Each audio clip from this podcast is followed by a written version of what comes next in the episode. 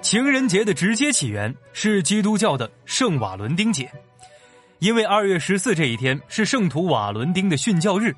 可这个瓦伦丁他是谁呢？他为什么殉教？这么残酷的事情是怎么和爱情绑定在了一起？今天这期节目呀，咱们跟大伙儿聊一聊情人节的起源到底是怎么一回事儿。给历史加点趣味，让趣味更加详实。这就是咱们的，这就是咱们的圣人，请卸妆。圣人，请卸妆。卸妆看历史，观点更清晰。各位好，在下独孤家向您请安了。根据 Chat GPT 给我的数据啊，他说，公元二百六十九年二月十四日是天主教神父瓦伦丁被罗马帝国皇帝克劳迪二处死，此日被后人定为情人节。其实呢，圣瓦伦丁的故事不止这一个版本，所有版本当中时间差不多啊，都在公元三世纪左右。根据时间推断，两位罗马皇帝有嫌疑，一位是克劳狄乌斯二世，另一位啊是克劳狄乌斯塔西佗。但是第二位老爷子呢，七十五岁才当上皇帝，在位时间不到一年，没时间迫害圣瓦伦丁，所以克劳狄乌斯二世很有可能是主谋。但这位皇帝呀，有不在场的证据，他执政不到两年时间，还南征北战，历史上呢也没有留下任何他干预宗教事务的记载。更有趣的是，这位皇帝登位之后，从来没有回到过罗马，而圣徒瓦伦丁殉教的故事地点就发生在罗马城，他们俩就不可能有直接互动。包括百度上面写的什么，呃，这个圣瓦伦丁啊，在皇帝面前救助盲女等等的这种传说故事。不存在，他们俩压根没见过面。有的版本更离谱啊，把瓦伦丁说成是皇帝非常宠爱的禁卫军，甚至还说他们俩有点儿 啊那种关系。这个说法呀也站不住脚。如果两个人关系这么好，圣瓦伦丁应该跟着皇上出去打仗才对呀。那接下来啊，我和大家分享一个最主流的版本。据说。罗马皇帝克劳狄乌斯二世为了壮大自己的军队而禁止士兵结婚，哎，因为他觉得这已婚男人呀心思都在家里，不能好好打仗，不适合成为好士兵。圣瓦伦丁他就不这样认为，那他为了提醒情侣们立下的誓言，就把羊皮纸啊剪成了心形送给了那些士兵，所以呢。新型剪纸开始流传开来了，最后变成了爱情的代名词。这个故事大家听起来是不是有点意思啊？圣瓦伦丁变成了顶风作案的月老，那为了罗马年轻人呀操碎了心，还偷偷给相恋的人举行婚礼，最终惹恼皇帝被残忍杀害。故事听着很浪漫，听完之后就差补上这么几句婚庆公司的广告了。可关键是。这个所谓的禁婚令，克劳狄乌斯二世从来没有颁布过。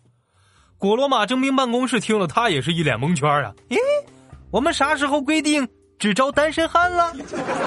其实啊，罗马兵团的主要兵力的年龄就是三十岁到四十五岁的老兵。这个年纪的罗马人很多都结婚了，你不可能只招单身的人啊！所以禁婚令的颁布毫无意义。而且新婚令也实际上没办法执行，古罗马帝国时期那结婚是乱七八糟的，你你没有严格的结婚登记制度。换句话说，谁结婚谁没结婚，你不知道啊。说到这儿呢，有些小迷妹可能要问了：哎，嘉哥，你说这个禁婚令是不是保护妇女的呀？担心他们刚结婚，丈夫就战死了，那变成寡妇多可怜，没人要怎么办呢？关于这一点啊。想法很可爱，但是现实有点猛。在古罗马人的思想当中，丈夫去世怎么办？寡妇抓紧改嫁呀！尤其是带着遗产的寡妇，绝对是罗马城里相当受欢迎的择偶对象。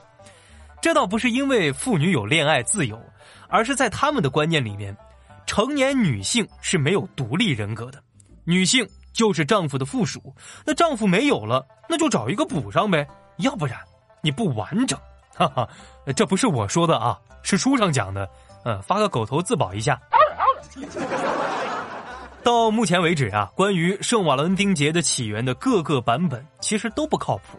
即便我们能找到把圣瓦伦丁殉教和婚姻联系在一起的例子，可二月十四，圣瓦伦丁的殉道日跟爱情并没有关系。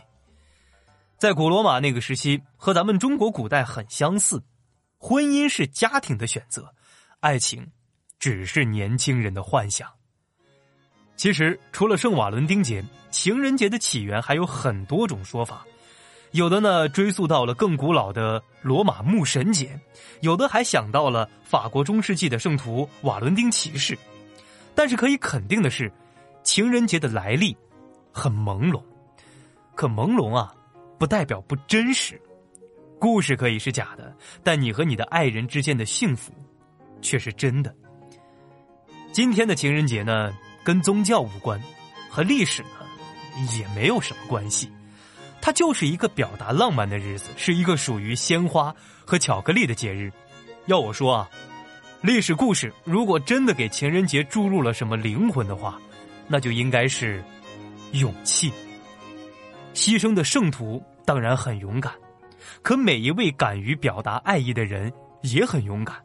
所以，让我说。趁着情人节这个完美的纱帘，听我节目的朋友们，去大胆的示爱吧。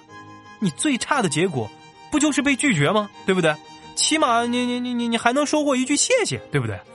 工作都打不败你，拒绝又怎么会击败勇敢的你呢？所以，听节目的小迷弟、小迷妹，各位年长的朋友们，去诉说吧，去呐喊吧。去在波涛汹涌的爱河里荡起双桨吧。OK，这就是今天节目的全部内容。喜欢节目的小伙伴，记得点赞、评论、转发、打赏，动动你的小手指，我提提数据，才能更快更新。想找我聊天，记得添加我的个人微信号“独孤家”的全拼加上六六六，我是你的独孤小家哥刘佳，咱们下期再见，拜拜。